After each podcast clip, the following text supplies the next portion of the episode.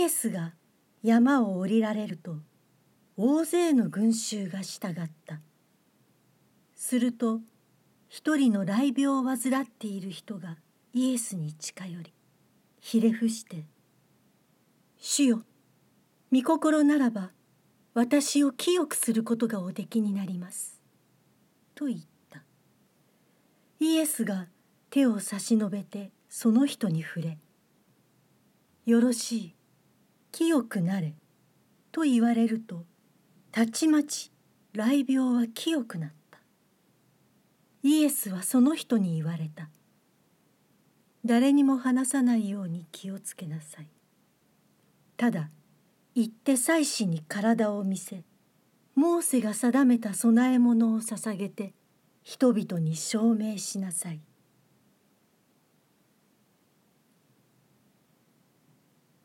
さてイエスがカファルナウムに入られると一人の百人隊長が近づいてきて懇願し「主よ私のしもべが中部で家に寝込んでひどく苦しんでいます」と言った。そこでイエスは「私が行って癒してあげよう」と言われた。すると百人隊長は答えた「主よ私はあなたを自分の屋根の下にお迎えできるようなものではありません。ただ一言おっしゃってください。そうすれば私のしもべは癒されます。私も権威のもとにあるものですが私の下には兵隊がおり一人に行けと言えば行きますし他の一人に来いと言えば来ます。また部下にこれをしろと言えばその通りにします。イエスはこれを聞いて感心し従っていた人々に言われた。はっきり言っておく。イスラエルの中でさえ私はこれほどの信仰を見たことがない。言っておくがいつか東や西から大勢の人が来て天の国でアブラハムイサクヤコブと共に宴会の席に着く。だが三国の子らは外の暗闇に追い出される。そこで泣きわめいて歯ぎしりするだろう。そして百人隊長に言われた「帰りなさい。あなたが信じた通りになるように。ちょうどその時しもべの病気は癒された。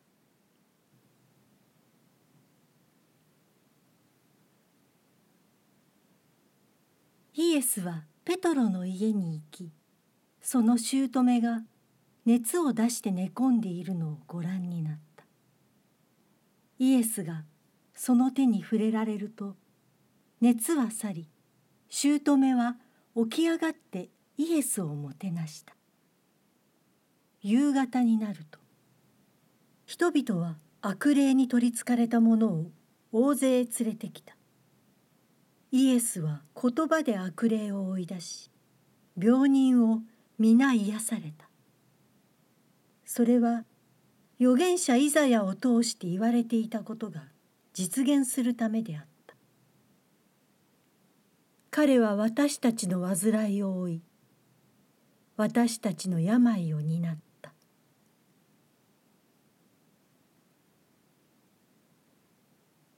イエスは自分を取り囲んでいる群衆を見て弟子たちに向こう岸に行くように命じられた。その時ある立法学者が近づいて「先生あなたがおいでになるところならどこへでも従ってまいります」と言った。イエスは言われた「狐には穴があり空の鳥には巣がある。だが人の子には枕するところもない」他に弟子の一人がイエスに「主よまず父を葬りに行かせてください」と言った。イエスは言われた「私に従いなさい」死んでいる者たちに自分たちの死者を葬らせなさい。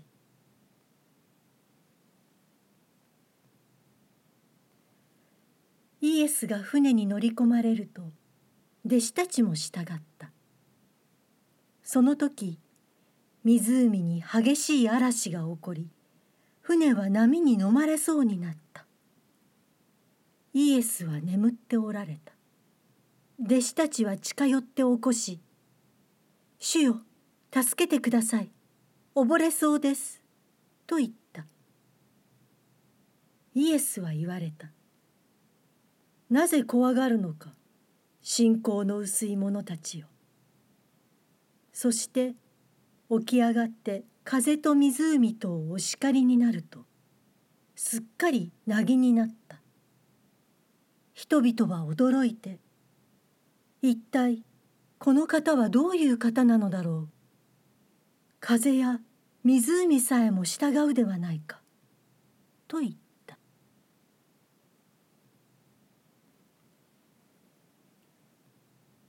イエスが向こう岸のガダラ人の地方に疲れると悪霊に取りつかれた者が二人墓場から出てイエスのところにやってきた。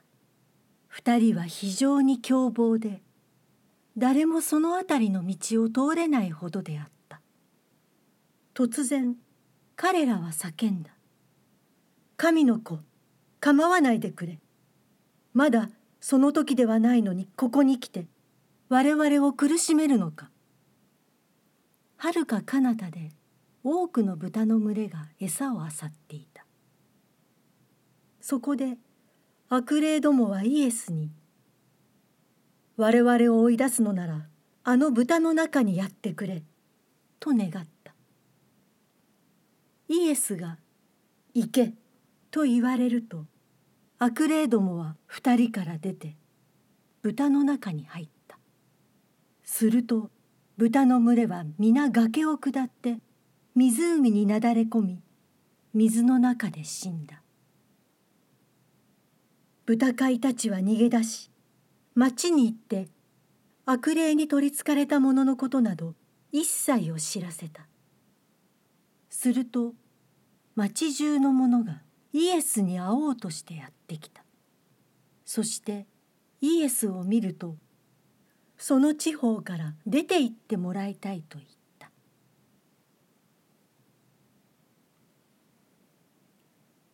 イエスは船に乗って湖を渡り自分の町に帰ってこられた。すると人々が中部の人を床に寝かせたままイエスのところへ連れてきた。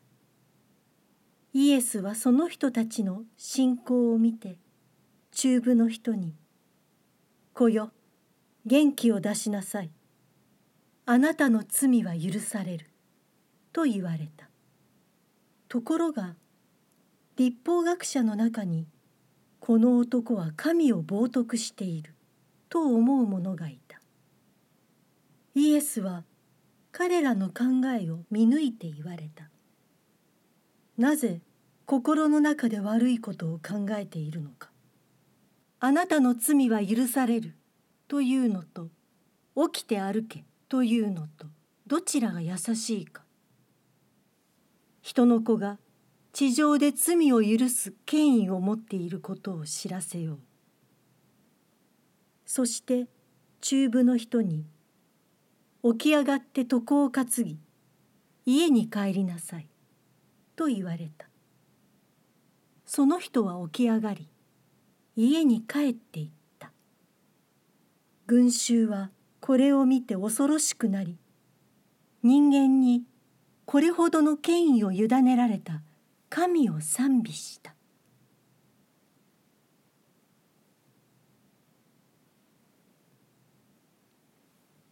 イエスはそこを立ち通りがかりにマタイという人が修税所に座っているのを見かけて私に従いなさい」と言われた。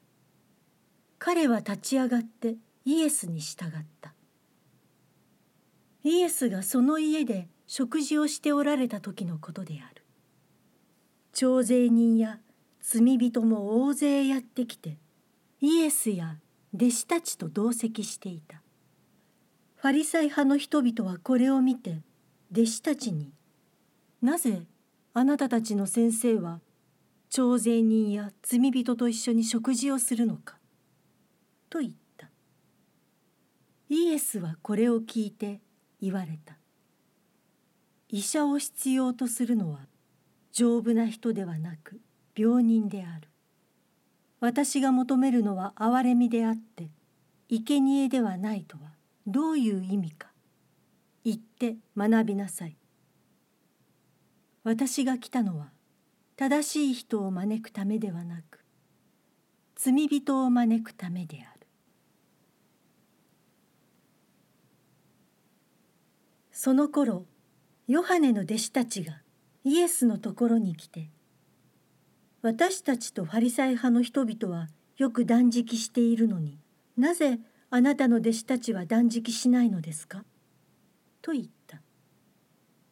イエスは言われた「花婿が一緒にいる間婚礼の客は悲しむことができるだろうか」しかし花婿が奪い取られる時が来る。その時彼らは断食することになる。誰も折りたての布から布切れを取って古い服に継ぎを当てたりはしない。新しい布切れが服を引き裂き破れは一層ひどくなるからだ。新しいぶどう酒を古い皮袋に入れる者はいない。そんなことをすれば皮袋は破れぶどう酒は流れ出て皮袋もダメになる。新しいぶどう酒は新しい皮袋に入れるものだ。そうすれば両方とも長持ちする。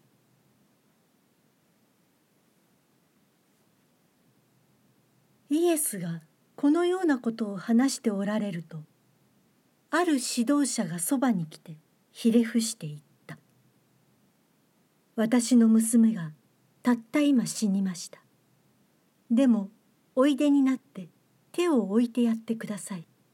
そうすれば生き返るでしょう。そこでイエスは立ち上がり彼についていかれた。弟子たちも一緒だった。するとそこへ12年間も患って出血が続いている女が近寄ってきて後ろからイエスの服の房に触れた。この方の服に触れさえすれば直してもらえると思ったからであるイエスは振り向いて彼女を見ながら言われた「娘よ。元気になりなさい。あなたの信仰があなたを救った」その時彼女は治った。イエスは指導者の家に行き笛を吹く者たちや騒いでいる群衆をご覧になって「あちらへ行きなさい」「少女は死んだのではない」「眠っているのだ」人々はイエスを嘲笑った。群衆を外に出すとイエスは家の中に入り少女の手をお取りになった。すると少女は起き上がった。この噂はその地方一帯に広まった。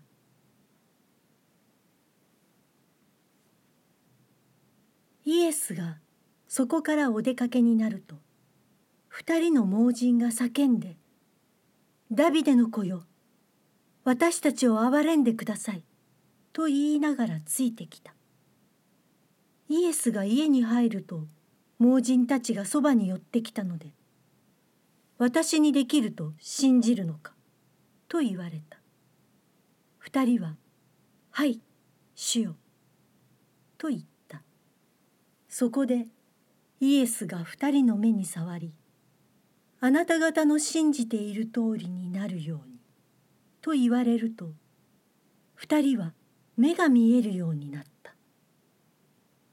イエスはこのことは誰にも知らせてはいけないと彼らに厳しくお命じになった。しかし二人は外へ出るとその地方一帯にイエスのことを言い広めた。二人が出ていくと悪霊に取りつかれて口の聞けない人がイエスのところに連れられてきた。悪霊が追い出されると口の聞けない人が物を言い始めたので群衆は驚嘆しこんなことは今までイスラエルで起こった試しがないと言った。しかしファリサイ派の人々はあの男は悪霊の頭の力で悪霊を追い出していると言った。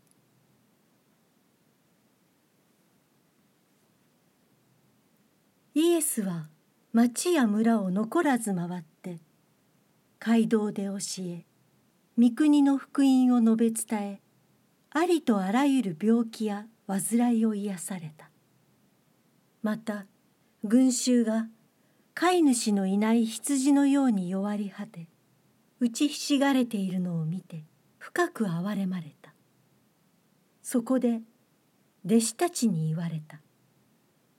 収穫は多いが働き手が少ない。だから収穫のために働き手を送ってくださるように収穫の主に願いなさい。